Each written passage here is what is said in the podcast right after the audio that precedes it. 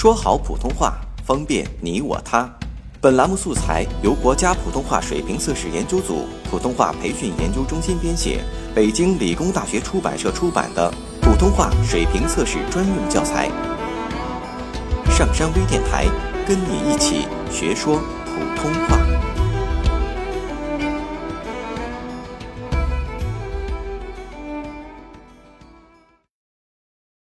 作品三十六号。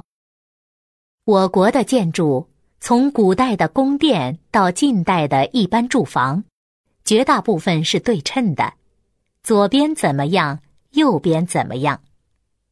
苏州园林可绝不讲究对称，好像故意避免似的。东边有了一个亭子或者一道回廊。西边绝不会来一个同样的亭子或者一道同样的回廊。这是为什么？我想用图画来比方，对称的建筑是图案画，不是美术画，而园林是美术画。美术画要求自然之趣，是不讲究对称的。苏州园林里。都有假山和池沼。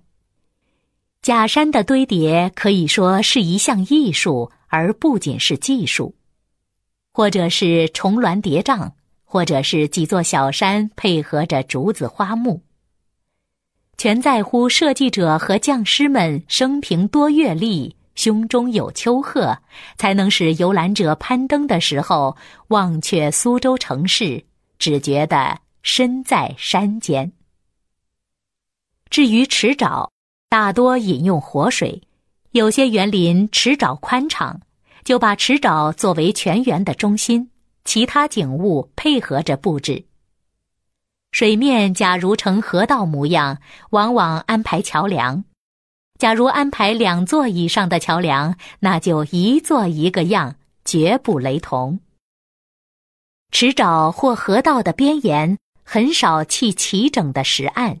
总是高低曲曲，任其自然。还在那儿布置几块玲珑的石头，或者种些花草，这也是为了取得从各个角度看都成一幅画的效果。池沼里养着金鱼或各色鲤鱼，夏秋季节荷花或睡莲开放，游览者看鱼戏莲叶间，又是入画的意境。下载喜马拉雅手机应用或登录微信搜索“上山之声”或 SS Radio，关注上山微电台，听友 QQ 群二五八二八二六，让我们一路同行。